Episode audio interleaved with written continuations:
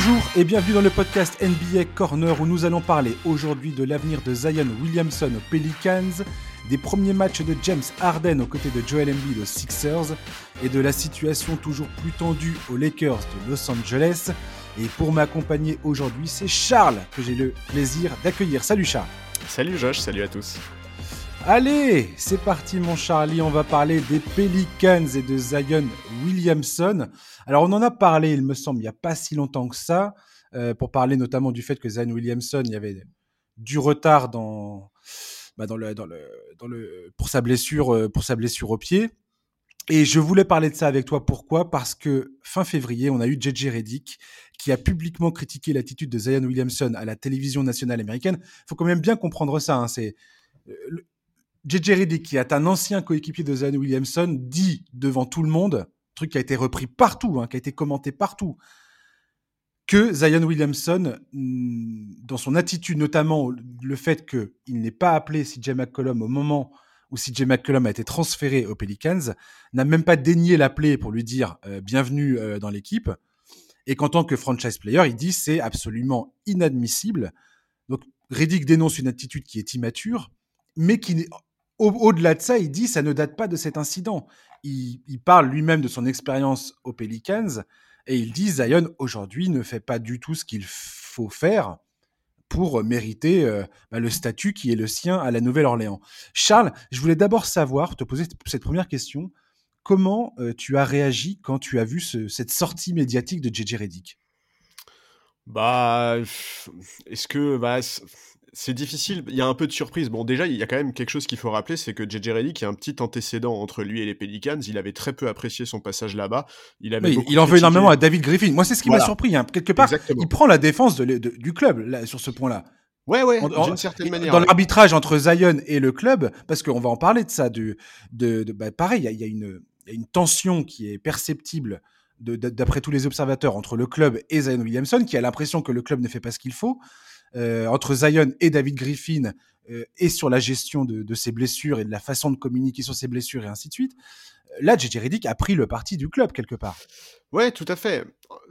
C'est clair que ce qu'il a dit, ça dénote pas du tout l'attitude d'un leader, ni même d'un joueur qui est pleinement impliqué dans la destinée sportive de sa franchise. Il a aussi parlé de la relation à, la ville en disant que, bah, en gros, Zion euh, s'en foutait un peu, quoi ça m'a forcément un peu étonné. Moi, je trouve que ça tranche fortement avec ce qu'on pouvait percevoir de Zion, notamment au moment de sa draft, où sa communication, on l'a déjà dit, était très maîtrisée. Il donnait la sensation d'avoir la tête sur les épaules et surtout d'être prêt à relever le défi d'être le visage des Pelicans.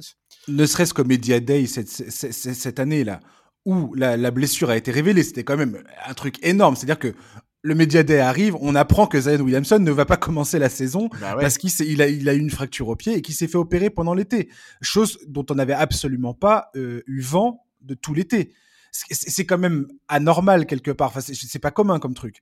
Et euh, Zion Williamson euh, n'arrête pas de dire depuis, enfin, depuis son sa draft et même à ce moment-là disait moi je suis content d'être dans un dans un marché perçu comme un petit marché. Je suis content d'être aux Pelicans et j'ai envie de réussir ici. Et ça, voilà. donc, ça dénote quoi. Donc est-ce que est-ce qu'il y a eu des soucis en coulisses? Est-ce qu'il est déçu de la manière avec laquelle le front office construit l'équipe? C'est difficile à dire, mais mais bon, euh, en même temps, il est dans une position où c'est quand même compliqué de se plaindre au regard de ses blessures, des, des, des soucis qu'il a eu depuis sa draft. Alors, est-ce qu'il est vraiment bien entouré? Et là, je parle pas de joueurs, je parle de son entourage.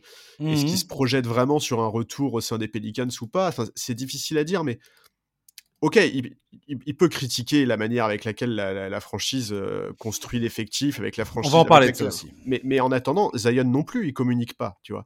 Zion Exactement. Plus, on l'entend pas. Zion non plus, il, il, nous donne aucun signe euh, qui pourrait rassurer les supporters des Pels, qui pourrait rassurer les observateurs.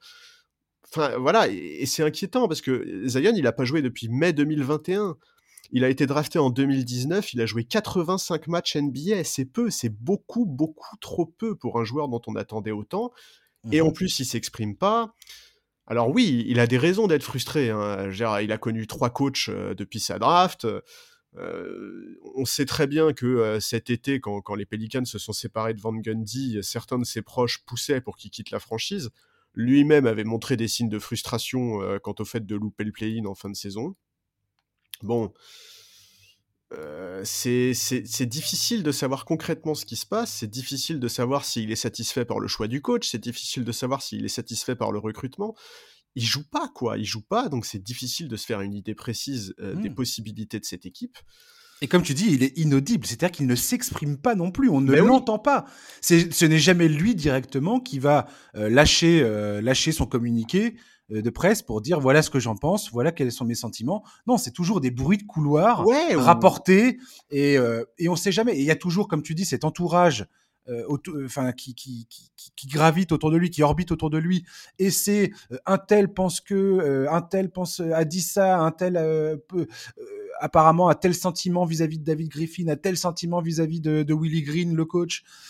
Et finalement, on ne sait jamais ce que lui pense et que quand on l'interroge, enfin jusqu'alors, si tu, j'ai re-regardé un peu les réponses qu'il a données euh, vis-à-vis euh, des questions qui ont été posées sur son avenir aux Pelicans. Il est, pour l'instant, jusqu'à preuve du contraire, il a toujours dit je veux être, enfin, je veux continuer euh, avec les Pelicans. Il y a, pas de, le mec, il est pas là en train de dire j'ai envie de me barrer quoi. Oui, mais comme il s'exprime peu, voire pas, ben en fait, euh, c'est pas étonnant de voir d'autres occuper le vide médiatique, tu vois. Et, à, tel point d'ailleurs que McCollum a répondu lui-même dans la presse pour défendre Zion en expliquant que finalement il avait échangé avec lui, que lui-même. Tout à fait, ouais, c'était incroyable. Ouais. Ben oui, c'est ça. Il, a même joué un peu le rôle du grand frère en disant que lui-même avait déjà été blessé, qu'il savait que c'était facile de décrocher dans une telle situation, qu'il était jeune. Il a dit laissez le jeune tranquille, tu vois.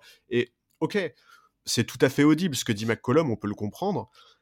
Mais il faut pas être naïf, Zion, il va pas être laissé tranquille. C'est un premier choix de mmh. draft extrêmement attendu, qui est dans une situation très incertaine.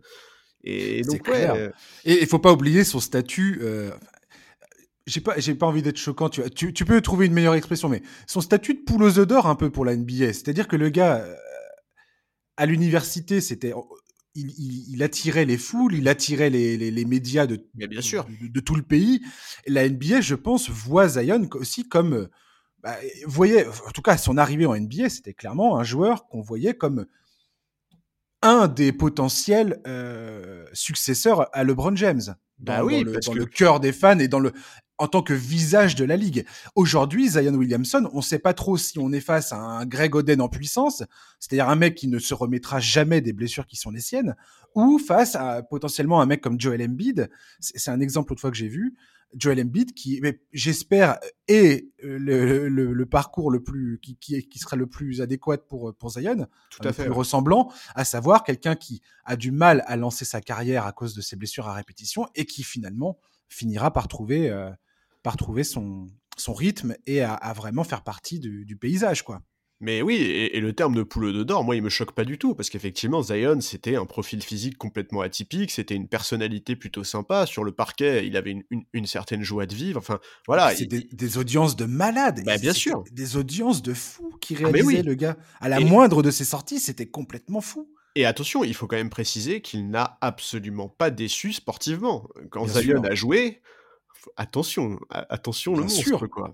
Mais le oui, bien sûr. Alors bon, là, euh, alors est-ce que c'est trop tard? Moi, je sais pas. En tout cas, je pense que les Pelicans essayent de réagir. Hier, il y a eu, je crois que c'est hier qu'il a, été publié un communiqué des Pels qui parle d'une amélioration dans sa guérison. Ok. Ouais. Pour autant, il n'y a aucune date de retour envisagée. Willie Green a tout de suite précisé que le chemin était encore long, etc. Alors, est-ce qu'il y a une vraie amélioration ou est-ce que c'est de la pure communication de la part du front office de la franchise? Qui a mmh. bien vu que les critiques s'abattent depuis quelques jours et qui veut le préserver au moins en lui montrant que les, les Pelicans se soutiennent C'est difficile à dire. Ça encore, tu vois, c'est un truc bah, il y a tellement de flou autour de sa situation et il y a tellement complètement. pas de communication que c'est difficile à dire quoi. Ah mais c'est presque un cluedo le truc. Autre, autre détail dérangeant dont la presse américaine s'est complètement euh, s'est saisie et en a fait des, des caisses, parce que c'est Zion Williamson, bien évidemment. Ah c'est ce fameux email envoyé par le club aux abonnés, euh, donc euh, ceux qui ont des tickets à l'année au, au, stade, qui ne fait aucune mention, donc pour la saison prochaine, hein, qui ne fait aucune mention de Zion Williamson. C'est euh, venez voir euh, Chunas, McCollum et, Brandon Ingram la saison prochaine euh, euh, sous le maillot des Pelicans. Mais aucune mention de Zion Williamson. Et tout le monde a dit, mais comment ce, cette, cette communication est possible quand Zion Williamson est clairement le, joueur le plus, euh, le plus important de cet effectif. Ah, le plus bankable de très loin. Le plus bankable de cet effectif. Et comment tu peux faire un email aux abonnés du, du, club en ne mentionnant pas ce joueur-là Est-ce que le club sait quelque chose que nous, on ne sait pas? Est-ce que c'est un fait exprès? Est-ce que c'est pour ménager quelqu'un, quelque chose? On, ne sait pas, on n'en sait rien du tout, tu vois? Mais, mais c'est pareil, c'est encore un élément qui te fait dire euh, qu'il y a toute une, toute, toute une zone qu'on ne comprend pas et qu'on ne maîtrise pas du tout, en fait. Ah, et les insiders ont beau dire, euh, euh, voilà ce qu'on voilà ce qu'on sait. Voilà, si tu regardes, si tu fais le bilan de tout ce qui est dit et raconté, bah, on quelque part, j'ai envie de te dire, on sait qu'on sait rien. Voilà. Mais c'est ça. Hein. Et, oui, effectivement, cette communication des Pels, bah, alors après, moi, je t'avoue, je me, je me, mets un tout petit peu à la place d'un mec qui est abonné je me dis, bon, euh, tu vois, si vous basez votre communication sur un mec qui a joué 85 matchs en 3 ans, mmh. bon, tu vois. mais, mais effectivement, ça reste extrêmement étonnant. Et écoute, je, je sais pas, on, aura peut-être on aura peut-être plus d'éléments de réponse cet été. Je ne sais pas exactement euh, contractuellement où ça en est, mais j'imagine qu'il doit être éligible à une extension. Enfin, je sais plus exactement. Mmh. Mais en tout cas, c'est clair que David Griffin doit mettre les formes à la fois devant les médias et à la fois dans les coulisses auprès du joueur et de son entourage pour se pour rassurer quoi et puis pour s'assurer le, du fait qu'il est impliqué dans le fonctionnement de la franchise dans, l'établissement d'un projet intéressant voilà moi, bah, en fait si tu veux il y a un, autre truc qui me gêne un tout petit peu c'est que si McCollum n'a pas échangé avec lui au moment de la signature ça veut aussi dire que Zion n'est absolument pas concerné par les processus de réflexion autour du recrutement. Bon alors, ok, c'est pas si étonnant que ça parce qu'il est très jeune, mais enfin c'est quand même appelé à être le franchise player, tu vois. Oui. On sait, déjà qu'il n'était pas ravi de voir Lonzo Ball partir. Euh, bon, Alors, voilà. Est-ce ah que, est que, si tu te mets à la place de Zion, est-ce que tu te, si tu te projettes euh, dans une équipe des Pelicans où il est de retour, donc qui était à l'époque articulé donc autour de, Brandon Ingram et lui, est-ce que c'est d'un profil comme McCollum dont tu as besoin, tu vois? Est-ce que, est-ce que c'est, enfin, je sais pas. Alors justement, difficile quoi. C'est difficile de savoir on a, on a l'impression qu'on a répété cette transition euh, pendant des heures, euh, de, les heures avant l'émission. Je, vous assure, chers auditeurs, c'était pas le cas. Justement, parlons de cet effectif. Toi et moi, on s'est montré très critique de l'intersaison cet été des Pelicans. Satoransky, tout ça, toi et moi, on s'est bien dit, ça, ça le fait pas, quoi. Hmm. Moi, j'étais d'accord pour voir partir Steven Adams pour faire venir Valanciunas, il y a pas de problème. Le reste, j'ai pas compris, tu vois. Je me suis dit, c'est quand même hyper faiblard, quoi. Depuis le transfert de McCollum, attention, tout petit échantillon, on est bien d'accord. Mais depuis le transfert pour, euh, pour, faire venir McCollum le 8 février dernier, les Pelicans sont quatrième net rating de la ligue, sixième meilleure attaque, sixième meilleure défense de la NBA, 5 victoires et 4 défaites en 9 matchs. Aujourd'hui, si tu regardes concrètement la situation, tu as Brandon Ingram qui est au sommet de son art, qui continue de, de, vraiment peaufiner ses qualités et tu sens que c'est un joueur qui est vraiment, vraiment, vraiment euh, hyper talentueux, quoi. Ouais. J'ai pas besoin de te convaincre. J'ai pas besoin de te convaincre. C'est un super numéro 2. Je veux dire, il y a aucun doute là-dessus, quoi. T'as cette espèce de pépite là, le rookie Herbert Jones, qui est une révélation. Le gars défense élite et une adresse euh, longue distance qui est tout à fait correcte. Ouais, ouais. Il plante 38% à 3 points, bien meilleur fit que Steven Adams il est capable de post-up, il est capable de vraiment poser des problèmes s'il est bien utilisé avec Zion. Tu as Devonte Graham et Tony Snell qui sont des, gâchettes à trois points. Et le jour où Tyson Williamson qui est sur le terrain, ça, ils, ont, ils auront des shoots ouverts comme ils n'en ont jamais eu auparavant. Et tu as CJ McCollum qui vient se greffer dans cette, dans cette histoire comme une parfaite troisième option offensive avec des qualités de création nécessaires. Je trouve personnellement et, ils, ont ils ont récupéré qui aussi de Portland, là euh, euh, L'ailier euh, Nance, Larry Nance Jr. Oui.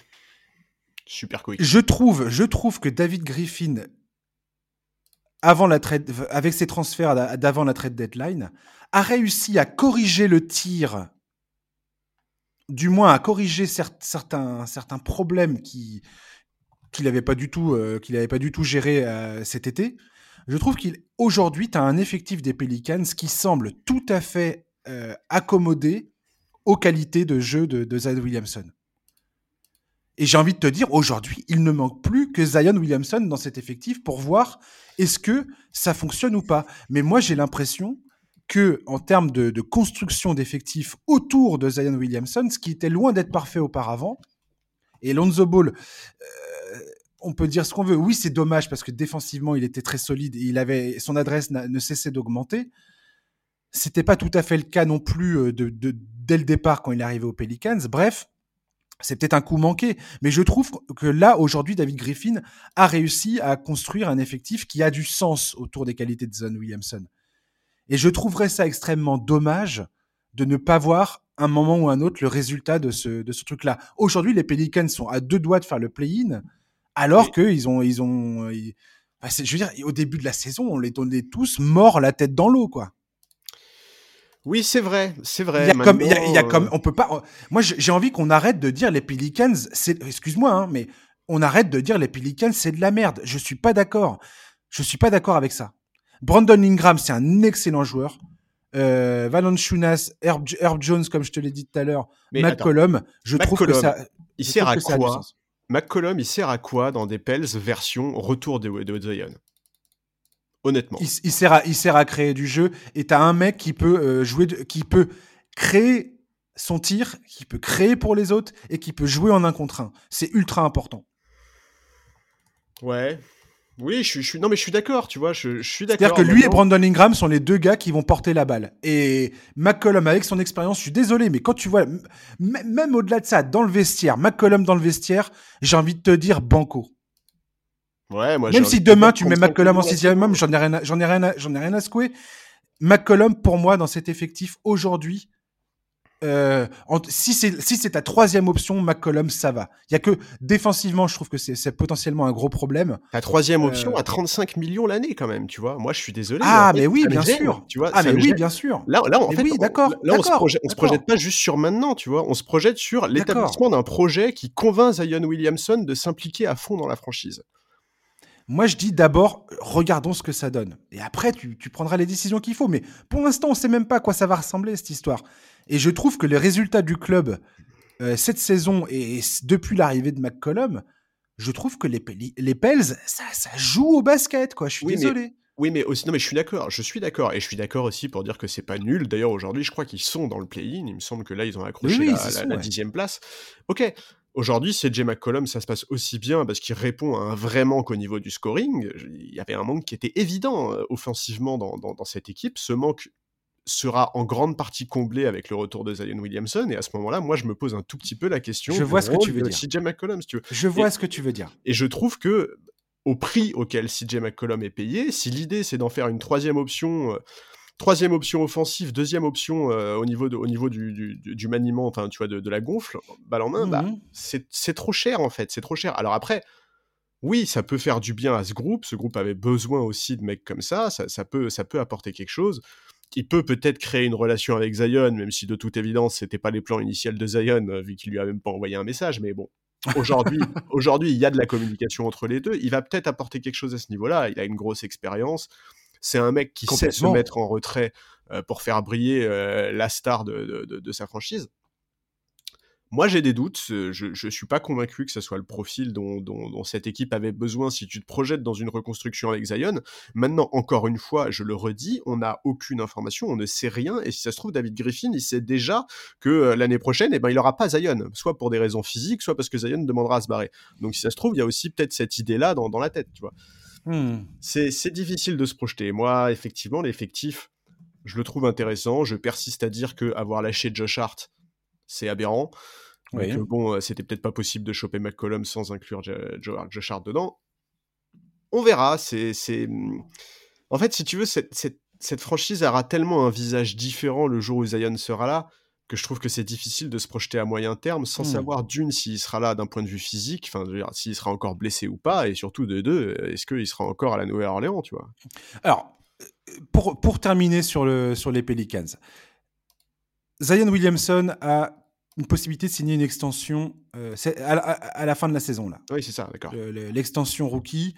Euh, donc c'est 25% du cap, 5 euh, ans avec un max à 181 millions, je crois donc ce qui l'emmènerait au Pelican jusqu'en 2027, avec un salaire annuel à plus de 30 millions. Sinon, il a encore un an de contrat, quoi qu'il arrive, euh, pour 2022-2023. Et ensuite, as la qualifying offer qui, qui sera bonne pour, pour 2023, enfin pour les, pour la, avant, la, avant le début de la saison 2023-2024. Et ensuite, il est free agent. il est free agent s'il s'il signe pas cette. grosso modo, il y a encore, il y a encore une saison. Voilà ce qu'il faut retenir. Il y a encore une saison de Zion euh, quasiment garantie, on va dire, aux Pelicans. Oui, sauf que, attends, euh, on sait très bien comment ça fonctionne. C'est-à-dire que Zion, si personne lui propose, si on lui propose pas l'extension cet été, il peut aussi mal le prendre et dire bon bah à ce compte-là, les gars, euh, c'est ciao dans un an. Ils vont, bah, ils vont lui proposer. C'est, ça me paraît, ça me paraît quasiment sûr, sauf si la seule, la seule façon où ce truc-là n'est pas proposé, c'est si le camp de Zion Williamson arrive ouvertement dans le bureau de David Griffin et dit voilà, euh, ton offre, tu, on n'en veut pas, on veut se barrer. Donc, soit tu nous transfères cet été pour avoir un vrai début, un nouveau départ dans un autre club. arriver, arriver au début de la saison 2022-2023, soit soit il dit pas, soit, soit Zion accepte de rester, et puis voilà. Maintenant, je pense que les Pelicans vont, auraient, tout, tout intérêt à essayer de demander un peu des garanties sur le, la direction que souhaite prendre Zion. Quoi. Mais c'est ça, parce que la question, elle est là. C'est Effectivement, ça paraît évident, ils vont lui proposer cette extension. Euh. Maintenant, attention, hein, parce que si physiquement ça se passe mal et si physiquement on se dirige vers le scénario Oden que tu évoquais plus tôt, ah, elle peut faire mal, hein, cette prolongation. Enfin, cette extension peut, peut être douloureuse, quoi. Surtout quand tu as déjà une grosse partie du cap qui est prise avec Ingram McCollum, quoi. combien de clubs aujourd'hui euh, iraient sacrifier euh, irait sacrifier, euh, je veux dire, de nombreux pics de draft et, euh, des joueurs majeurs pour récupérer Zion c'est ça la question en fait. on n'en sait rien. Je te, je te demande pas de, répondre à cette question maintenant. Moi-même, moi-même, j'en ai aucune idée. Je veux dire, c'est, on va, on va pas s'amuser à faire, à faire des prévisions complètement stupides. Non, non. parce que ça, le serait de faire des prévisions là-dessus. Mais en fait, c'est ça la question. C'est que David Griffin aujourd'hui de, et probablement, c'est le taf qui, sont déjà, qui a déjà été fait, probablement. Quelle est la valeur de Zan Williamson sur le marché du transfert aujourd'hui? Bah ouais. Qu'est-ce que tu récupères pour ce mec-là aujourd'hui? Quelle garantie il t'offre? Voilà. Ouais, c'est non mais c'est clair, c'est clair. Après, ouais, il faut voir au niveau des meilleurs euh, des meilleurs staffs médicaux de la ligue, quoi. il y en a quelques-uns qui sont très forts pour retaper des joueurs. Maintenant, Oui, après David Griffin, il avait quand même euh, sacrément bien géré justement tout le staff euh, des Pelicans euh, jusqu'alors, quoi. Oui, oui, oui. Et ouais, euh, mais, mais voilà, c'est un, joueur comme Zion Williamson, ça implique forcément, euh, enfin, la situation actuelle implique forcément une énorme prise de tête, quoi. Parce que si ce mec-là est en forme, bah, c'est un joueur que absolument toute la ligue veut. mais mais il y a aussi ce risque de est-ce qu'on a, est-ce qu'on n'a pas déjà vu les meilleures saisons de Zion Williamson en NBA Ce serait complètement fou. Ce serait horrible. oui, mais ouais, non, mais moi, franchement, je serais extrêmement triste pour lui, extrêmement triste pour euh, pour les fans de basket en général, parce ah qu'effectivement, comme tu l'as dit tout à l'heure, euh, ce qu'il nous a montré euh, sur les, le peu de matchs qu'il a joué, euh, c'est plutôt, c'est plutôt, c'est plutôt cool quoi. C'est un mec complètement atypique donc. Euh, mais même en fait, dans l'histoire de la NBA, il y a combien de mecs dans l'histoire de la NBA qui en ayant moins de 90 matchs en NBA tournent à 25 points, 7 rebonds quoi? Non, c'est complètement fou. c'est de la folie. C'est complètement fou. On verra ça. Allez, on va passer euh, aux Sixers de Philadelphie et les premiers pas de James Harden sous le maillot des Sixers. Euh, je pense que Daryl Morey, quand il a vu les trois premiers matchs des Sixers, je pense que même dans ses rêves les plus fous, ne pouvait pas imaginer quelque chose comme ça. L'association de, de, d'Arden avec Joel Embiid, clairement, hein, quand tu regardes les premiers matchs, bon, après c'est face aux Knicks et face aux Wolves. On se calme, on se calme. Oui, oui. On se calme. C'est des défenses euh, gruyères, ok?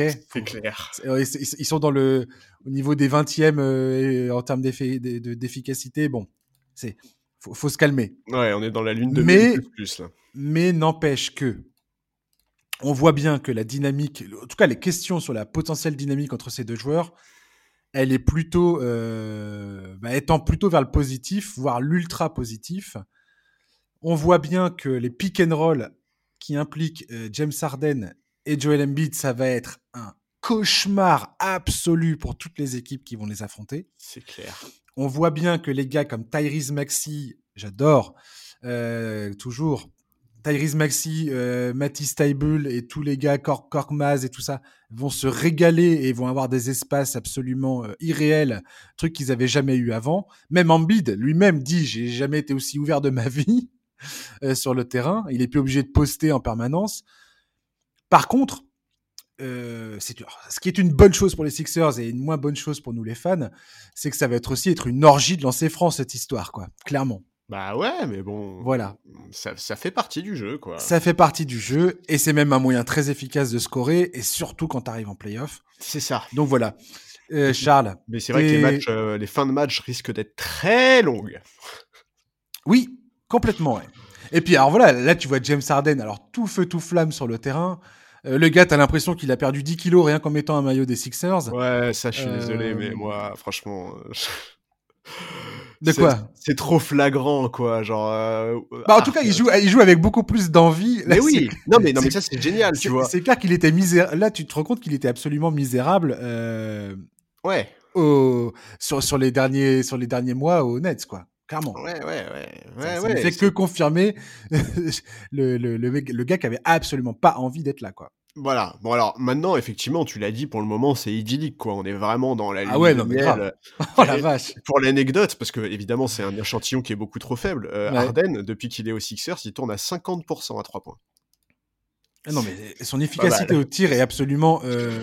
C'est de la folie. C'est n'importe quoi. À noter aussi. Oui, mais c'est n'importe quoi. On est d'accord, c'est n'importe quoi. Bah voilà, c'est ça. Autre truc, par exemple, un peu. Euh...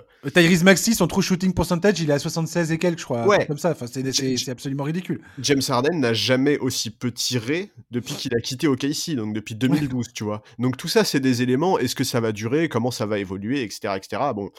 Tu l'as dit, l'adversité a pas du tout été phénoménale. Moi, j'attends de les voir face à des, des grosses cylindrées, face à des grosses défenses. D'autant plus que la conférence Est cette année, c'est quand même une jungle absolue. Donc, il faut, il faut attendre de voir. Oui, mais ce que je, oui, mais ce que je veux dire, c'est que là, c'est ce qui est clair, par contre, c'est que les, les, Sixers sont clairement un prétendant. Euh, bah oui. On ne peut plus clair au titre. Enfin, je veux dire, là, ça fait plus. Il n'y a, y a, plus un pli, il n'y a plus une hésitation, quoi. Oui, non, mais c'est ça. Et, effectivement, on savait que sur le, sur le papier, le duo matchait. On avait très hâte de voir ce que ça allait donner concrètement. Et, c'est clair qu'on n'a pas été déçus. Enfin, le premier match face à Minnesota c'est un récital quoi. Arden en 27-7-12, Embiid en 34-10, histoire de mettre du relief, un Tyrese Maxey qui est pareil, qui fait un, qui fait un, match euh, remarquable. Et d'ailleurs, la, présence de, de Tyrese Maxey avec Arden, elle fait tout à fait sens. Hein. L'association ah, est très bonne. Ça match, enfin, ça fit beaucoup mieux que tout ce qui avait été testé à Brooklyn notamment où, on sait sûr, que mais même c'était compliqué les rares fois où il avait été aligné ça avait montré des limites complètement la capacité de Tyrese Maxey à jouer sans la balle dans les mains tout en restant impactant et puis l'énergie qu'il a ce joueur son énergie est folle et, communicative et et c'est juste trop bien. Et effectivement, hein, euh, son adresse à trois points depuis l'arrivée d'Arden est délirante. Je crois qu'il est à plus de 60%. Enfin, Ces trois points qu'il a mis face au Knicks avec Joel Embiid qui le regarde du style, mais t'es fou quoi, le mec il a trois mètres derrière la ligne. Et en même temps, tu vois, c'est champagne quoi, tu vois, tu te dis, il y a rien, y a rien qui les arrête quoi. Et c'est drôle parce que quand le trade a été annoncé, on disait, on disait attention, les Sixers perdent un shooter élite, un des meilleurs snipers de la ligue, machin ouais. et tout. Ouais, ok, ben on n'avait pas prévu que, on n'avait pas prévu que Tyrese Maxey tirerait à 60% dans la foulée quoi. Mais bon, écoute, ouais, c'est chouette. Et puis, il y a un truc qui est quand même très chouette, c'est que Joel Embiid, c'est un des joueurs les plus expressifs de la ligue, tu vois. Sa, sa mmh. joie, sa joie de jouer avec, euh, enfin, son bonheur de jouer avec Arden, sa joie de vivre, elle est extrêmement visible c'est, ça fait plaisir à voir. On sent que c'est un énorme soulagement d'en avoir fini avec l'affaire Simmons qui pourrissait dans les coulisses depuis, euh, depuis un moment. Et Dieu sait qu'ils ont quand même gardé la tête haute, les Sixers, pendant tout, depuis le début de la saison. Tout à fait. Euh, sur cette histoire. Enfin, je veux dire, ils se sont battus, ils ont joué comme si, euh, ils ont essayé de faire comme si de rien n'était. Ils ont joué malgré tout, ils se sont, ils, se sont accrochés. Enfin, ils étaient toujours dans la, dans les, dans, dans, dans le, dans, dans la course au playoff. Enfin, je veux dire, ils ont jamais dévissé, quoi. Tout à fait. Maintenant, euh, voilà, il, faut, un échantillon plus long, il faut les voir face aux meilleures défenses. Il faut aussi rappeler que euh, on est quand même dans une situation là aujourd'hui à l'Est où euh, il y a une vraie possibilité, par exemple, pour Philadelphie, de jouer Brooklyn au premier tour, tu vois. Non, mais complètement. Et ça. Attends, ouais, attends, vite fait, vite fait, vite fait, avant que tu changes de, sujet. Vas-y. Après, après, je te laisse finir. Excuse-moi, deux secondes. Non, mais t'inquiète. juste pour rebondir sur ce que tu es en train de dire, parce que voilà, on a hâte de les voir, euh, on a hâte de les voir face à des, à des, des clients un peu plus sérieux. Ils rencontrent Cleveland. Le prochain match de, de, de Philadelphie, c'est Cleveland euh, à domicile. Ensuite, ils se déplacent à Miami. Ensuite, c'est Chicago à domicile, Brooklyn à domicile. Le triplé là, il fait plaisir. Orlando, Denver, Cleveland le 17 mars, enfin dans la nuit du 16 au 17 mars, Dallas, Toronto, Miami encore euh, à domicile cette fois le, dans la nuit du 21 au 22, je crois. Euh, et il y a Milwaukee dans la nuit du 29 au 30. Oui, c'est ça. Il y a un enchaînement Suns, euh, Phoenix, Milwaukee le 27 voilà. au 29. Donc ça va être ça va être fun. Ouais. Ça va être ah bah, très, très fun. Ah bah moi déjà j'ai hâte de les voir face aux Heat, j'ai hâte de les voir face aux Bulls. La grande déception évidemment, c'est que Ben Simmons ne sera pas là euh, pour le match oui, très certainement, Brooklyn. Ah, c'est quasiment sûr, même ESPN oui, oui, c'est oui, c'est quasiment sûr. Il y avait peu de chances de le voir en mars, quoi. Donc ouais, voilà, on, attend forcément de les voir face à des gros, on attend forcément de les voir en playoff, on attend de voir, euh, voilà, ce que ça va donner euh, quand ça, quand, quand, quand ils se heurteront à des difficultés. On va voir comment Doc Rivers, enfin quelle solution Doc Rivers va trouver au niveau de la rotation notamment, parce que là, on est ils sont quand même très très dépendants des performances de leurs cinq majeurs pour le moment. Mais, mais voilà, on sent que la franchise euh, continue à bosser. D'ailleurs, ils ont coupé Woody Colestein cette, euh, cette, cette nuit pour signer des André Jordan. Alors bon, je sais pas très bien si le but c'est d'être performant en playoff avec des André Jordan, je ne crois pas, mais mais mais mais, mais c'est c'est intéressant de voir ça et, il me semble d'ailleurs qu'ils peuvent encore signer un joueur, donc euh, à voir. Ils ont ils ont réussi à, à, comment dire à ressusciter André Drummond. Oui qui était tout à fait efficace en sortie de banc. Après, c'est pas des joueurs à qui on va demander de, de porter le, les résultats de l'équipe à, n'importe quel moment. C'est juste pour combler le, le, vide et avoir de la taille. Tout à fait. Après, Drummond est quand même très nettement plus jeune que Dédé Jordan, mais effectivement, oui, oui bien sûr. Non, mais dans le profil, je vois tout à fait ce que tu veux dire. Mais c'est des mecs, c'est un mec qui va pas dépasser les 10 minutes probablement. Euh, en, playoff. Donc, euh, non, et puis ils avaient un vrai manque à l'intérieur en, backup. Euh. C'est très intéressant ce que tu disais euh, par rapport au, comment dire, à comment Doug Rivers va gérer ses rotations. Parce que Doug Rivers a souvent été critiqué pour sa réticence, on va dire, à, comment dire, à, ne pas faire, à, ne pas étaler ses meilleurs joueurs, à ne pas étaler le temps de jeu de ses meilleurs joueurs de façon à ce qu'il y en ait toujours au moins un sur le terrain. Là, sur les trois premiers matchs, c'est ce qui se passe il y a toujours eu euh, Embiid Warden quasiment sur le terrain, euh, si ce n'est qu'une poignée de minutes euh, où ils n'étaient pas là. Il se sert intelligemment, très intelligemment, de James Harden pour, parce que on sait tous que les Sixers, quand Joel Embiid était sur le banc, c'était souvent l'enfer, l'enfer total. C'est-à-dire qu'ils souvent ils perdaient, ils perdaient l'avantage où ils encaissaient des points et il fallait, ah ensuite remonter tout ça. Ouais, le différentiel était énorme. Voilà, euh, avec euh, Embiid ou pas sur le terrain, c'était, pas du tout la même chose. Et là, avec James Harden sans Embiid sur le terrain, ça, ça a l'air plutôt solide. Encore une fois, trop petit échantillon pour en tirer euh, quelconque conclusion. Donc, euh, on, on, se permettra pas de, dire, de, crier quoi que ce soit comme certitude, mais ça va être, il faut, jeter un œil pour, le, pour les chers auditeurs, il va falloir jeter un œil là-dessus. Comment Rivers va gérer ses minutes et comment il, quel, quel style de, d'effectif il va mettre quand il y a que Joel Embiid, qui il met autour de, de, de Joel Embiid? Et qui joue quand il y a James Harden sans Joel Embiid sur le terrain? ça, ça va être très intéressant. C'est ça, comment les Sixers vont jouer dans la configuration avec Harden et sans Embiid, quoi. Exactement. Mais oui, ça va être, ça va être hyper intéressant et surtout, euh, surtout, euh, il faut absolument rien rater des playoffs à l'est cette année parce qu'on va avoir euh, des playoffs incroyables. Quoi. Charles, entre pour terminer sur les Sixers, entre Philadelphie et les, et les deux équipes qui sont clairement les, favoris les plus solides, dirons-nous, Miami et Milwaukee, et potentiellement, enfin, je, vois que les médias américains sont hyper enthousiastes sur les Nets. Là, on vient d'apprendre que d'ailleurs Joe Harris ne jouera pas cette saison. Hein. Il, a opté pour une, enfin, ils ont opté finalement pour une opération qui met fin définitivement à, cette saison. Donc, il ne sera quoi qu'il arrive pas là pour euh, pour les playoffs. Euh, mais je vois que les médias américains sont hyper encore enthousiastes sur les Nets en disant attention, attention, attention, alors que tout est quand même extrêmement flou les concernant, que ce soit euh, Kyrie, Irving, Ben Simmons et même Durant, j'ai envie de te dire. Euh, comment tu comment tu classes le top 3 à l'est aujourd'hui? Ah, c'est difficile. Et, ouais, c'est difficile. Et en plus, je te demande probablement d'avoir une réaction voilà, à, chaud. tu vois, c'est le hot take du moment, tu vois, parce qu'on a vu trois matchs de Philadelphie, on se dit wouh, bah les Sixers trop fort. Mais mais mais comment ça se, enfin, sans me donner ton top 3, c'est pas ce que je te demande. Juste, comment tu vois le oh, cette, hiérarchie euh, en haut euh, de la conférence Est Allez, euh, moi, je, moi, je peux même bien te donner mon top 3. pour moi, vas-y, vas-y. C'est Bucks, Heat et Sixers. Mmh.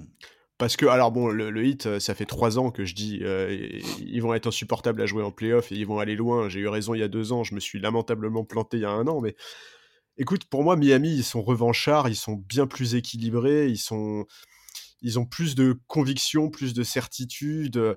Le, niveau qu'a atteint Bama Debayo cette saison est absolument phénoménal. Bon, il y a le calorie qui interroge un peu avec ses absences répétées pour raisons personnelles.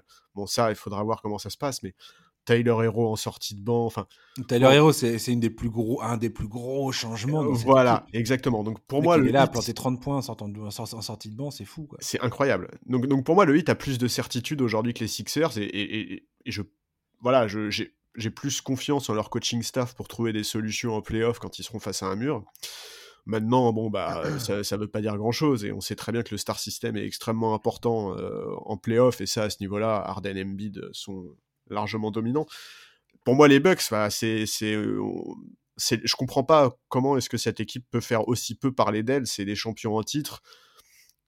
Ils ont, enfin, ouais, je, je, je, je, trouve que le, trio Giannis, Middleton, Holiday est absolument extraordinaire. Je, pour moi, c'est les plus sûrs de leur force. Mmh. Euh, il faut bien juste qu'ils il faut bien la saison régulière pour euh, récupérer l'avantage euh, du terrain en playoff. Mais bon, en même temps, Chris Middleton l'a dit, la course, est, la course au playoff est hallucinante et elle est extrêmement serrée. Voilà, moi j'ai tendance à mettre le Bucks, les Bucks et le Heat encore devant les Sixers parce qu'il y a plus de certitude parce que voilà, en termes de mentalité, enfin moi c'est pas complètement. J'adore cette équipe de Miami. Euh, bon, et, attention parce que vraiment je, enfin je, pense que je, pense sincèrement que Brooklyn avec Kevin Durant peut taper n'importe qui en playoff quoi. Donc euh, ouais. donc tu vois, je les mets troisième les Sixers. Mais avec une astérix qui est, bah, si les Nets sont en forme, si le fit de Simmons dans l'effectif est bon, bah, il, y a tellement de, bah il y a tellement de zones d'ombre Nets. Bah c'est impossible de dire quoi que ce soit. Moi, je suis incapable de m'exprimer aujourd'hui sur les Nets. Bah, il y a énormément de zones d'ombre. Il y a aussi une lumière très forte, c'est celle de Kevin Durant, quoi, tu vois. Il y a, non, mais la lumière de KD qui, euh, on sait très bien. Euh, enfin, on l'a vu l'année dernière, quoi. Euh, KD, hmm. il aurait pu abattre les Bucks, pas à lui tout seul, mais quasiment. Oui, tu te dis, si, dans une situation idéale, Kyrie, KD et Ben Simmons qui fit parfaitement, Effectivement, les Nets sont hyper dangereux. Mais alors, bah, ça, pour l'instant, ça reste du domaine du rêve, quoi. Hein, exactement. non, mais exactement. On n'en sait rien. Et, non, mais moi, je, suis tout à fait d'accord avec toi. Effectivement, le, le Heat et les Bucks euh, sont clairement pour moi toujours euh, les deux équipes les plus menaçantes de la conférence Est, ne serait-ce que par respect pour, le, pour la saison qu'ils sont en train de réaliser. Euh, les Bucks, bon, la perte de Brook Lopez à l'intérieur, et sachant son importance dans la défense euh, intérieure des Bucks, c'est quand même euh, c'est quand même potentiellement quelque chose qui peut poser problème à un moment ou à un autre, même si Giannis est absolument le mec, il est juste, c'est juste n'importe quoi, comment il est trop fort. voilà. Il y a deux équipes, je pense, qui sont vraiment deux équipes poil à gratter, qui peuvent éventuellement claquer une perf au premier tour. je, je sais pas, mais euh, c'est les Bulls et les, Celtics. Ouais, je suis d'accord. Les Celtics, pour, leur, euh, pour, leur, les Celtics, c'est assez incroyable aujourd'hui comment toutes les projections statistiques de tous les sites de statistiques les voient comme euh, l'équipe chérie de, de, de, de, la conférence Est. quoi. Mm. C'est hallucinant. Hallucinant.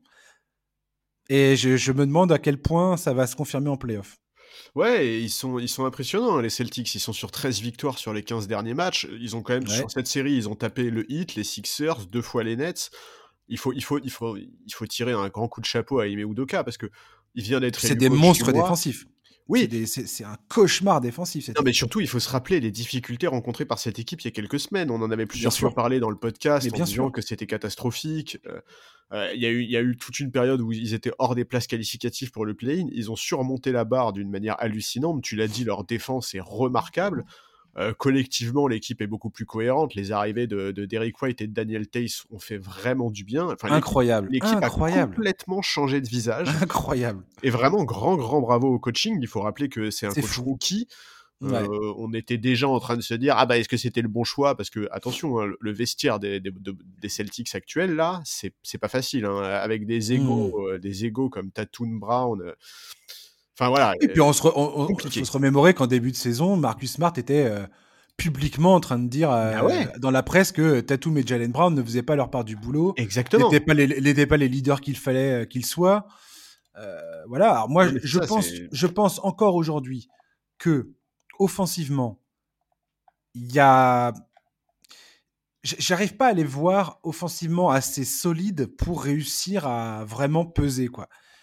Mais ils sont tellement incroyables sur, le, sur le côté euh, défensif du terrain que ils sont en train de ramener carrément au goût du jour euh, la défense qu'on connaissait euh, bientôt au début des années 2000, quoi. Tu vois, avec les, bah, les Pacers ou les, Pistons de, de cette époque-là, qui étaient des espèces de, de, de, de pas possible défensifs. Ah ouais, non, ils sont très chiants à jouer. Hein.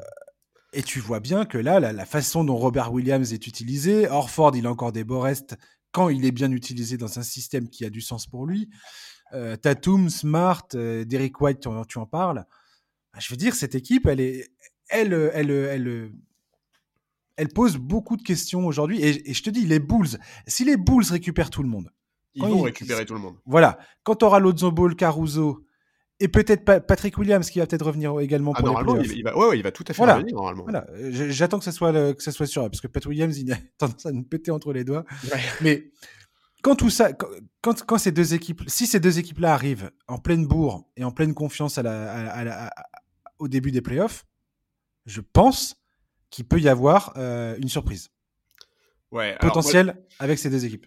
Chicago, moi j'avoue que j'y crois moins euh, aussi parce que cette saison ils ont quand même eu beaucoup de mal à battre les gros, euh, notamment le bah, Miami et Philadelphie euh, qui les ont, qui les ont, bah, qui les ont sweep en fait en saison régulière tout simplement. Mais ils ont quand même eu un effectif à chaque fois qui était bancal quoi. Oui. Pendant très longtemps quoi. oui. dire, Maintenant, bon, ça changera sûrement avec les retours de Ball, Caruso et Williams, mais c'est vrai que défensivement, moi les Bulls j'ai un peu de mal. Enfin, hmm, j'aime beaucoup, beaucoup, les voir jouer, hein, mais mais bon, je, je trouve que c'est pas très convaincant de ce point de vue là. Euh, alors après, il y a aussi un peu le côté. Euh, je Surtout face à des Joel Embiid, bah Giannis et Bama Debayo. En fait, aujourd'hui, dans la conférence Est, c'est un espèce de, de vivier de d'intérieur qui sont. Si t'es pas armé pour affronter ces gars-là, t'es, t'es, t'es, c'est pas, ça va, ça va être dur, quoi. Ouais, et j'avoue qu'il y a aussi un tout petit peu le côté, je pense que ça joue d'une manière ou d'une autre, je pense que tout le monde est un peu là en mode, genre, bon bah, DeRozan, quand est-ce que ça va s'arrêter, tu vois? Genre, euh, il fait une saison extraordinaire. Elle est hallucinante. Bah, Moi qui étais le, un des plus grands critiques de DeRozan, franchement, je tire mon chapeau et je, et je, je me tais. Bah, le, mec fait de, le mec fait de loin sa meilleure saison à, euh, je sais pas, il a, il a, quel âge? Il a 32, 33 DeRozan 32, un truc comme ouais, 32 ans. Voilà, et alors, Maintenant, on sait très bien que en playoff, la défense sur lui va être très différente. On sait qu'il y aura moins de coups de sifflet, etc., etc. Bon, je, je, je, je dis pas du tout qu'il va pas réussir à maintenir ce niveau de performance, j'en sais rien, tu vois. Et de toute façon, euh, il faut pas m'écouter sur le sujet parce que moi je suis comme toi, euh, démarre des Rosanne au début de la saison, j'y croyais pas, tu vois. Moi c'est ce que, euh, que j'ai toujours dit. De, de Rosanne, faut voir en playoff. Je veux dire qu'il fasse une bonne bah régulière. Je, m'en tape. Il, est, bah il a déjà fait des bonnes régulières avec les Raptors à l'époque et tout ça. Je, m'en fiche en fait, tu vois. Je m'en fiche complètement. Moi, je veux le voir en playoff avec une défense de playoff euh, dans les dents et on verra, on verra ce qui nous sort. Oui, parce qu'en playoff, effectivement, autant il a déjà fait des saisons. Euh, euh, je crois qu'il a fait une saison autour des 27 points à, Toronto. Autant en playoff, il s'est jamais approché de, de, de, ce genre de chiffres. Il me semble qu'en en playoff, il tournait quelque ah chose comme 21 ou 22 points, un truc comme ça. Oui, puis avec des, avec des adresses au tir qui étaient ah, absolument mais, calamiteuses. Quoi. Ouais, ouais, ouais. Donc voilà, il, il faut voir. Maintenant, et voilà, maintenant, effectivement, je te dis, je pense que Caruso, Ball et, Williams vont résoudre certains problèmes défensifs. Hmm. Mais, euh, mais, mais voilà, j'avoue qu'effectivement, dans, dans, cette jungle de la conférence Est, les Bulls, les, je les mets un peu en retrait par rapport aux Nets, euh, Heat, euh, Sixers, Bucks. Hmm. Les, Cavaliers sont en perte de vitesse aussi. C'était, bah c'est, la très belle histoire de cette saison, mais un peu, un peu en perte de vitesse ces derniers temps. Ouais, mais, mais bon, vraiment, euh, vraiment les, les, playoffs à l'Est, euh, faut, faut, pas, faut pas rater ça. Quoi. avec le play-in, ça va être. Ça va être, ça va être, euh, ça va être voilà, c'est ça. Et, et, vraiment, petite pensée à l'équipe qui se sera arraché toute la saison pour se taper les Nets au premier tour. Vraiment, petite pensée à eux parce que c'est la vie, la vie n'est pas juste quoi. Encore une fois, on verra, on verra, on verra dans quel état euh, arrivent les, les, Nets, qui est sur le terrain, qui, qui C'est clair. c'est clair. Allez, on termine ce podcast avec les Lakers de Los Angeles. On termine en beauté. On termine en beauté. Euh, au moment où toi et moi nous sommes en train de parler, euh, les Lakers se sont fait méchamment gifler par les Clippers pourtant privés de, la quasi-totalité enfin, de, quasi de leurs meilleurs joueurs. Hein. Euh, c'est Reggie Jackson qui a, qui, a, qui a enterré les Lakers hier soir. Bon, on est arrivé à un point aujourd'hui dans la saison. On a déjà parlé des Lakers, on a déjà parlé de tout ça. Moi, je, voulais te reparler des Lakers. Pourquoi? Euh, Je voulais parler de ce papier qui est sorti de, sur Bleacher Report, Jake Fisher encore, qui parle un petit peu de, de, bah, de, ce qu'il faut, enfin de, ce qu'il faut regarder aujourd'hui l'avenir qu'est-ce qui va se passer dans l'avenir proche euh, des Lakers? Et qu'on en est probablement là aujourd'hui. C'est-à-dire que ça sent quand même le sapin euh, du côté de Los Angeles, euh, du côté des Lakers. Et, et moi, il y a plusieurs infos qui m'ont qui m'ont surprise dans ce papier, notamment la, plus grosse surprise que j'ai eue, c'est que potentiellement il existerait un terrain d'entente entre Westbrook et les Lakers pour se dire on arrête les frais cet été. On, se, sépare et ça ça, ça, me, ça, me questionne ça m'a questionné beaucoup quand même. Je me suis bah, dit moi ça m'étonne qu'il y ait un accord entre eux. Le problème ça va être de trouver la troisième partie de l'accord. Tu vois l'équipe qui voudra bien le récupérer. Et ça ça va être plus compliqué je pense on, va en parler. Euh, on va parler de, de, Pelinka aussi de, son statut de sa place. Est-ce qu'il va rester? Est-ce qu'il va pas rester? Est-ce qu'il va payer euh, est-ce qu'il va payer les pots cassés ou pas? Et on terminera avec LeBron James probablement. J'aimerais te parler de lui un petit peu, euh, notamment de, ce qui s'est passé au All-Star Weekend et, les quatre dans, le, cadre des quatre défaites consécutives qui viennent d'enregistrer depuis le retour aux affaires. Mais je voudrais commencer par Anthony Davis quand même où aujourd'hui on est là en train de se dire tiens Anthony Davis potentiellement euh, attention s'il revient ça va ça va ça peut tout changer euh, lui et LeBron ça va ça va on sait que ça cartonne et je suis d'accord. Hein, lui et LeBron, l'association, elle est magnifique et on sait très bien que c'est un gros problème pour tout le monde de gérer ces deux gars-là. Mais je voudrais aujourd'hui dire clairement que les problèmes des Lakers sont beaucoup trop profonds pour que, la seule, que le seul retour d'Anthony Davis euh, règle quoi que ce soit. Et que aujourd'hui, dans les 100 il y, a eu LeBron James et Anthony Davis ont joué 546 minutes ensemble. Sur ces 546 minutes, les Lakers sont à moins 6 points euh, pour les Lakers. C'est-à-dire qu'ils sont dans le négatif. Oui, non, mais de toute façon. J'ai envie, j'ai envie de te dire que ça n'a, ça ce débat pour moi n'a absolument pas lieu d'être en fait, et que Anthony Davis aujourd'hui, on se pose la question, lui aussi, tout à l'heure on en parlait avec Zion, de sa longévité. Enfin, je veux dire, Anthony Davis, bordel, c'est c'est quand même dingo, quoi. Le gars a joué 37 matchs cette saison, il revient, il euh, se reblesse, euh, et aujourd'hui, on sait même, on sait même, voilà, on sait même pas si quand, quand est-ce qu'il va revenir, dans quel état il va revenir, et est-ce qu'il va pas se refaire euh, la, jambe en revenant. Enfin bref. Bah Anthony Davis, Charlie, on commence par lui, et je voudrais avoir ton sentiment sur sur lui. Est-ce qu'il est, qu'il est raisonnable d'attendre de ce gars-là aujourd'hui du côté des Lakers? Bah, moi j'ai envie de te dire qu'il le faut en fait. Enfin, un, moment, euh, enfin, si je suis à la place du front office, euh, c'est clair que bah, bon déjà moi en tant que supporter, j'avoue, j'aimerais bien qu'on se projette déjà sur euh, cet été et la saison suivante parce que cette saison, mais je n'en peux plus quoi, j'en peux plus. Mais qu'elle s'arrête plus vite. Ah ouais, c'est une des saisons les plus pénibles à suivre pour moi en tant que fan des Lakers depuis longtemps. Donc voilà, si je dois sortir de mon prisme de supporter, c'est vrai que c'est un peu dur, mais même comme ça, je, je, je, je tu peux pas te en fait tu peux pas te passer d'Anthony Davis hein. je, je, vois pas comment tu peux te ceux qui ont, ils ont sacrifié leur avenir pour mais récupérer ce gars-là. Mais évidemment, et donc tu, peux pas en fait. Euh, enfin, tu, tu, peux pas envisager un avenir à, moyen, à, court ou à moyen terme sans Anthony Davis. La franchise a besoin de lui, il faut absolument le retaper. Mais c'est pour ça, moi je te dis, quitte à solder cette fin de saison, qu'on ne parle même pas du retour d'Anthony mmh. Davis, qu'on le mette dans du coton et qu'on le prépare pour, pour la saison prochaine. Et, et pour éventuellement enfin réussir à refaire une saison à aller, je sais pas, au moins 50, 60 matchs en NBA, tu vois, parce que là, effectivement, mmh. cette saison, c'est 37 matchs, la saison dernière, c'était 36. Bon, euh, là, là, on, est. Ok, Anthony Davis a toujours été un joueur souvent blessé, Mais enfin, là, on est à des niveaux qu'il n'avait jamais atteints au NBA. Hein. jamais, avec les Pels, il avait fait des saisons à moins de 40 matchs. Jamais, jamais, jamais, tu vois. c'est impressionnant. Donc, bon, il, il faut pas... Il faut, il faut enfin, je pense que c'est trop tôt en fait pour, euh, pour décréter qu'il est sur une, une, voie, euh, une voie à la Oden et qu'il faut penser à autre mmh. chose. Pour moi, non, on a, on a besoin de lui, donc euh, il faut absolument se, se, préparer à une reconstruction avec lui. Maintenant, la question, c'est quoi d'autre? C'est qu'est-ce qu'il y aura d'autre la saison prochaine aux Lakers quoi? Parce que... Bien sûr. Alors justement, on, on, on, va en venir tout de suite à Russell Westbrook. Alors qui serait d'accord apparemment je sais, sais même pas comment c'est possible que ces conversations ont déjà eu, le, ont déjà eu lieu, mais le gars serait pas contre euh, de changer de décor la saison prochaine. Son contrat touche à sa fin, donc euh, après la saison, qu'il a une dernière année de contrat à 47 millions de dollars. Comme c'est un contrat expirant, c'est beaucoup plus facile à bouger. Oui, c'est vrai. Mais malgré tout, il se murmure que si jamais les Lakers voulaient bouger son contrat dans, un trans dans le cadre d'un transfert, il faudrait bouger un, voire deux pics de draft, Ce, qui, ce, qui est, ce qui est excessivement compliqué, voire impossible, clairement. Et la dernière option, et attention, euh, cauchemar, euh, un, vieux cauchemar remonte à la surface. L'ultime option serait éventuellement de faire un stretch de son salaire, comme Lu Holding, dont le salaire, euh, chers, auditeurs, ne sort des comptes des Lakers cette année-là. C'est cette année que les Lakers vont enfin arrêter de payer Liu Holding par rapport au contrat qu'ils lui ont filé, je sais plus, c'était en 2016, un truc comme ça. Et voilà, alors qu'il est, il a plus foutu le maillot des Lakers depuis 2017, euh, il me semble. Voilà. Donc, euh... Euh, donc ça serait l'ultime, l'ultime scénario.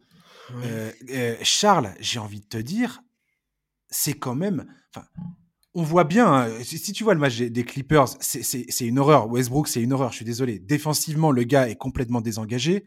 En attaque, quand il n'a pas la balle, il sert à rien. Le gars, il, est, il est 3 mètres derrière la ligne des trois points. Il regarde, le, il regarde LeBron James en train de dribbler, euh, en train d'essayer de se démerder. quoi. Et quand il est à 3 points, si jamais il est en position éventuellement de prendre un shoot, personne ne défend sur lui parce que de toute façon, il ne sait pas tirer. Donc, ça veut dire qu'on on en a déjà parlé 15 fois de ces trucs-là.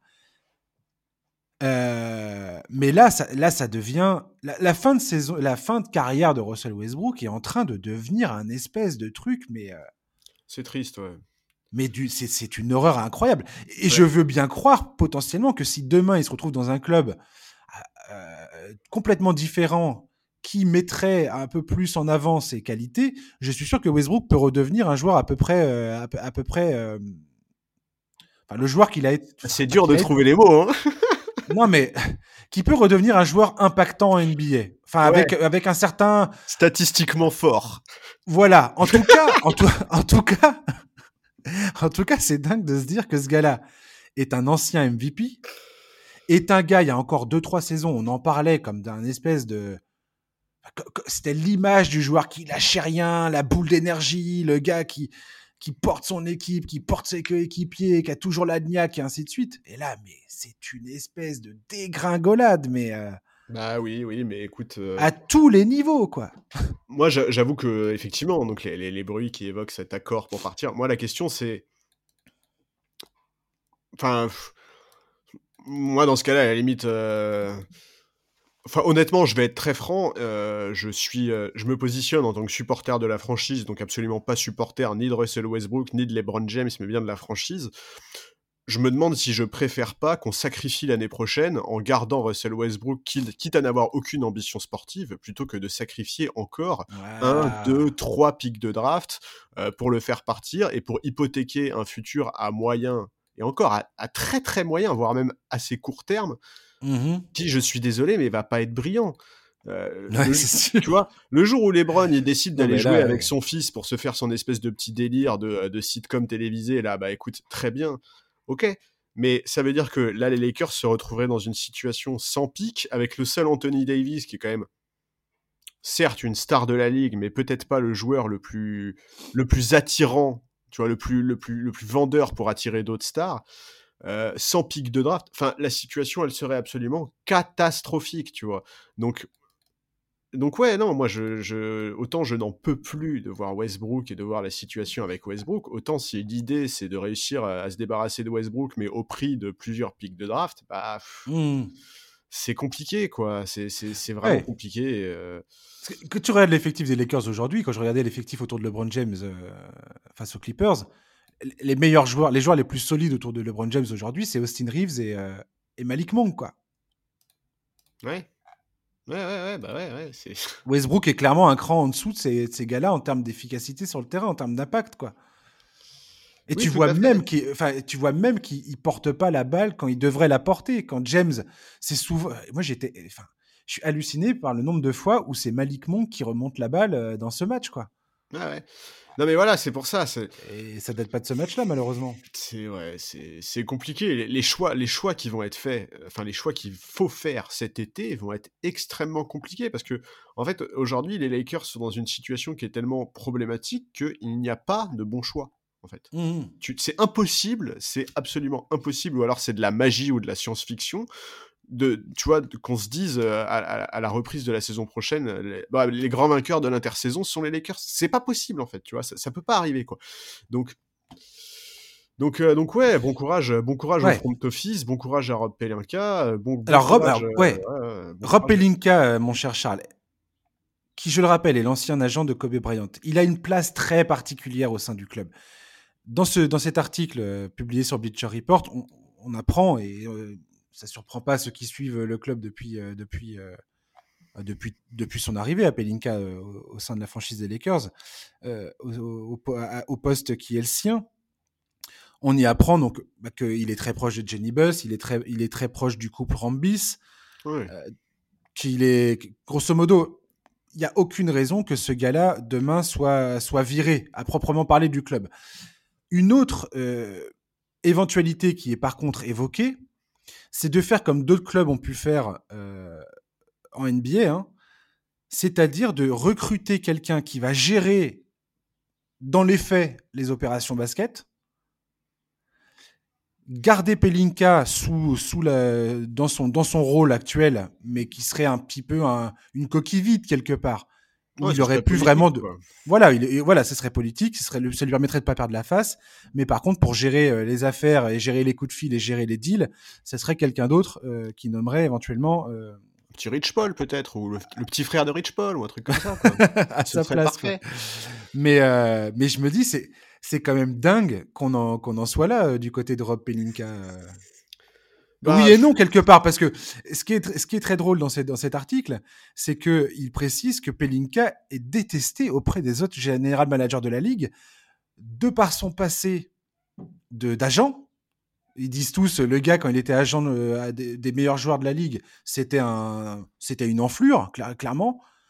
Et que maintenant, depuis qu'il est général manager des Lakers, c'est limite s'il retourne euh, nos appels, c'est limite s'il répond à nos, à nos demandes mais que quand lui a besoin qu'on lui, lui, lui, accorde de l'attention parce qu'il a envie de faire un, des deals en urgence, ben, c'est, il aimerait qu'on soit coopérant, mais nous, on n'a pas du tout envie de l'être, quoi. Et tu te rends compte aussi de ça quelque part dans ce papier? Ça, correspond bien à l'image de la franchise après, tu vois, Pelinka, à ce niveau-là, quelque part, tu vois, genre, euh, c'est les Lakers, tu vois, on est supérieur à tout le monde, et puis c'est comme ça, quoi.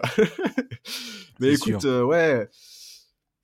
Pelinka, les choix qui vont être faits euh, à son sujet cet été, c'est c'est clair que quand il faudra faire le bilan de la saison, ses choix seront jugés et il devra mmh. potentiellement subir les conséquences de ce qui est un échec énorme. Mais il faudra pas oublier la responsabilité de LeBron James et de Rich Paul et de toute la clique de Clutchport dans les choix qui ont été faits cet été. Maintenant, effectivement, euh, il y a plusieurs choses qui interpellent un peu. Euh, c'est vrai que le front office est quand même se enfin, brille quand même par son immobilisme cette saison. Alors ok, l'absence de mouvement à la trade deadline pouvait s'expliquer par le fait que la franchise n'avait pas d'assets pour monter des échanges, mais oui, et n'avait pas envie de se débarrasser de ces tours de voilà du peu de tours de draft qui lui reste pour euh, exactement pour peiner euh, Westbrook pour récupérer un John Wall euh, dont on sait même pas euh, à quoi ça, ça, va ressembler quoi. Voilà, mais c'est vrai que le fait que rien ne bouge aux étages supérieurs de, de, de, mmh. de la fusée Lakers, c'est assez particulier quoi qu'il s'agisse du coaching staff, de la direction sportive, c'est plus étonnant. Alors peut-être que eux ils y croient en un réveil, en un miracle run en playoff. Hein. Magic, Magic Johnson l'a évoqué il y a quelques jours en disant que cet effectif pouvait battre n'importe qui et tout. Écoute, très bien si tu y crois, mais ou alors l'autre possibilité, c'est qu'ils aient tout simplement acté les, déjà l'échec de cette saison et qu'ils réfléchissent à la suite, ce qui pourrait expliquer pourquoi ils ne sont pas précipités pour remplacer Frank Vogel par exemple, ou, ou des éléments comme ça. C'est difficile, c'est difficile à dire. En tout cas, euh, En tout cas, franchement, vivement que ça se termine, quoi, parce que, parce que cette saison est vraiment très, très, très pénible à suivre, et j'ai peur que les conséquences des choix qui ont été faits cet été soient dramatiques à moyen terme, quoi. Ouais, bien sûr. Et ça, c'est terrible. C'est sûr. On va terminer sur LeBron James parce que moi, j'ai été quand même euh, extrêmement. J'ai trouvé ça extrêmement dérangeant et en même temps, c'est quelque part ça. Enfin, si, on suit la carrière de LeBron depuis euh, toutes ces années, on, on a l'habitude euh, de, ces communications passives agressives. c'est clair.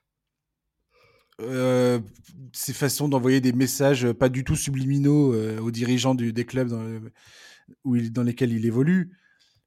Par contre, ça devient quand même assez, assez taré, quoi. Le, les proportions que ça peut prendre avec les Lakers et, on voit, on sent bien aussi son niveau de frustration qui rentre en ligne de compte. Mais quand pendant le, All-Star Weekend, il est là, limite, en train de dire des choses qui, enfin, en train de complimenter la, franchise de Cleveland. Euh, et, tout d'un coup, ça, ça, ouvre forcément la porte au fait que, tiens, est-ce qu'il est en train de, de contempler une possibilité de revenir à Cleveland ou pas? Euh, il est en train de, de, passer de la pommade euh, à Sam Presti en disant oh, t'as vu vous avez vu comment il gère les Thunder incroyable. Quel général manager de génie, et ainsi de suite. Tout ça, mine de rien, toutes ces déclarations, toute son attitude générale pendant le Star Weekend a eu des conséquences, puisque ça a provoqué une réunion entre Rich Paul, euh, Pelinka et la direction, enfin Jenny Buss et ainsi de suite, aux Lakers, dans les, dans les, chez les instances dirigeantes, pour clarifier la situation. Est-ce que LeBron James a envie de partir? Est-ce qu'il a envie de rester? Où il, où, il se situe euh, d'un point de vue personnel? Et quand il est ensuite interrogé par la presse au sujet de, tous ces, de toutes ces, de toutes ces choses-là, le gars dit euh, Mais arrêtez, de, arrêtez d'halluciner, euh, ah, ça c'est bien la presse. Grosso modo, il critique la presse de, de, de vouloir faire. De vouloir en faire tout un fromage alors que lui a juste dit des choses et que c'est c'est la, la, presse qui, qui, qui monte tout ça en épingle et qui en fait tout un drame alors qu'il y a absolument aucun drame et qu'il, bien évidemment, il a envie de rester aux Lakers. Le, mec découvre Charles, les Lakers, quoi. Ça, ça, Charles, ça, ça m'énerve en fait ce truc-là. Bah énormément parce que franchement, en tant que fan des Lakers, moi je serais mais ultra agacé par une telle attitude quoi. Franchement. Oui, oui, bah en fait, mais en fait, c'est assez. Alors, bon, déjà, effectivement, le coup de c'est la presse qui en fait des tonnes. Mec, t'as signé aux Lakers, en fait. Genre, euh, déjà, t'es LeBron James, et en plus, t'as signé aux Lakers. C'est évident que quoi qu'il se passe, eh ben, la caisse va en faire des tonnes et des tonnes. mais bien sûr, et il peut pas ignorer une seconde qu'en faisant ses décla les, décla les déclats qu'il fait au All-Star Weekend, ça va pas être. Ça... Surtout dans le contexte de cette saison qui est un cauchemar éveillé pour tout le monde, qui est près, proche ou, ou un peu plus éloigné du club tu, tu, peux pas dire ça et te dire ça va passer crème, euh, personne va, va, essayer d'en tirer des conclusions. Enfin, merde quoi. Non mais tout à fait. Et moi, moi c'est ce que je te disais en off juste avant là, le podcast. C'est en fait, je, je, comprends mieux maintenant euh, certaines choses que j'ai lues à l'époque où LeBron était à, Cleveland et de, la part mmh. de, de, fans des, des, Cavs qui, qui, qui avaient un peu du mal à se positionner parce que bah, d'un côté, euh, d'un côté, quand tu le vois sur le parquet, mais c'est difficile de lui faire quelques reproches que ce soit. Le mec, le mec donne tout. Enfin, là encore, il tient l'équipe à bout de bras. Il est incroyable, tu vois, genre. Mais bien sûr. Son, son, niveau, en fait, le rend quasiment incritiquable. Et mais en même temps, il est tellement clairement. Il de ça. Bah oui, mais en même temps, il est clairement en partie responsable de la situation et on peut pas juste se contenter de dire ouais, il est trop seul en occultant le rôle et l'impact qu'il mmh. a eu cet été. Mais c'est exactement ce que dit. Ouais, c'est exactement ce qu'écrit Bill Oram, le journaliste de The Athletic, sur son papier où il parle de LeBron James et de son attitude justement.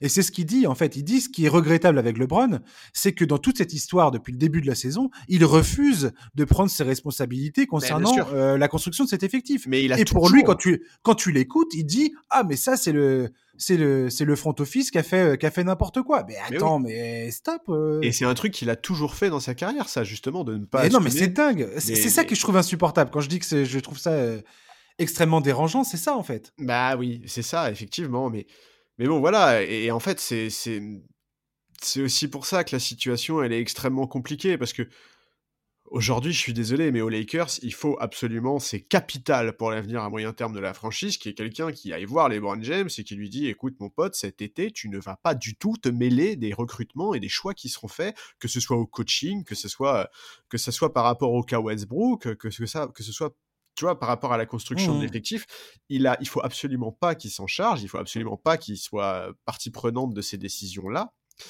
Mais, euh, mais, mais on sait très bien que c'est de, la, c'est, c'est, c'est de la fiction et que ça n'arrivera pas et qu'il va encore être partie prenante de ces décisions et qu'il va Mmh. encore, encore, encore se prendre pour un general manager pour le meilleur et surtout pour le pire en fait quoi. Mmh. Et Tu peux pas, tu peux pas être un club avec quoi. qui emploie LeBron James et euh, et ne pas passer par lui à un moment ou un autre. C'est pas possible. C'est, je veux dire, Ah le mec, il est dans la conversation euh, du goat quoi. Mais oui, exactement. Mais, mais, mais C'est obligé que tu lui demandes son avis, quoi. Tu vois. Voilà, c'est ça. Et, et c'est ça qui est assez terrible aujourd'hui quand tu te retrouves dans la situation d'un supporter des Lakers, c'est que c'est presque schizophrénique, tu vois. Moi, il y a des Mm. moments où j'ai envie de, de- tu vois, quand je, quand je suis devant, euh, devant le match, je me dis, bah ouais, évidemment que tu peux pas te passer de, de l'avis, euh, de la, enfin, tu, tu peux, tu peux pas passer de LeBron James cet été dans le processus de décision parce que c'est comme ça que ça marche en NBA.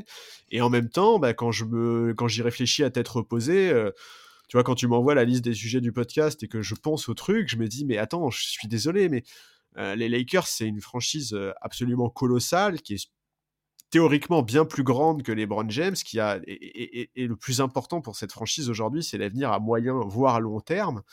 Et est-ce que si tu confies encore euh, un, un rôle important dans le processus décisionnel à à LeBron cet été, tu vas pas le regretter pour les 10 ans à venir, tu vois, en fait? Oui, mais LeBron, il, il- il- il applique une pression monumentale dans les clubs dans lesquels il se trouve. C'était Bah déjà oui. le cas à Cleveland euh, dans, ces dernières années, euh, dans les dernières années où il y était. Tout à fait. Euh, parce que lui, il, il veut gagner des titres pendant qu'il peut encore le faire. Oui, mais Et si que, alors qu'il est, il est encore capable manifestement de le faire.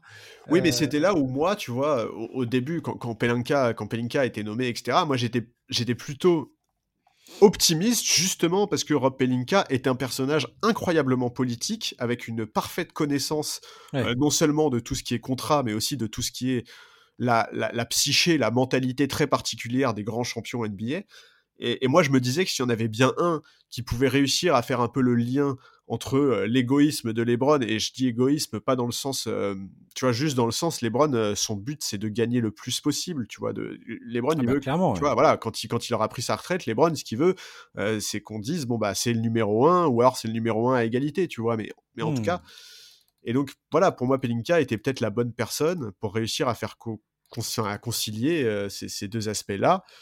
Bah, de toute évidence, non, c'est un échec là depuis un an, c'est un énorme échec quoi. Ouais, et cet ouais. été, cet été, c'est, enfin vraiment, c'est pas possible les choix qui ont été faits, c'est aberrant. Enfin, je, je Ah, c'est dingue comment la décision de faire venir Russell Westbrook a, a- a- a- a précipité euh, l'édifice. euh, ah, tout s'est écroulé, quoi. Ouais. Là, Ouais. c'est. Franchement, tu, tu regardes les matchs de- des Lakers depuis le retour du All-Star Weekend. euh, pff, Quel enfer. C'est- ah ouais, quel enfer. Tu vois bien l'attitude de LeBron James. Alors, LeBron James, tu regardes ses stats, elles sont. Bon, faut pas trop regarder les, les balles perdues, hein. mais euh, tu regardes ses stats comme ça, brutes. Tu te dis, ah, bah, dis donc, le gars, il est incroyable.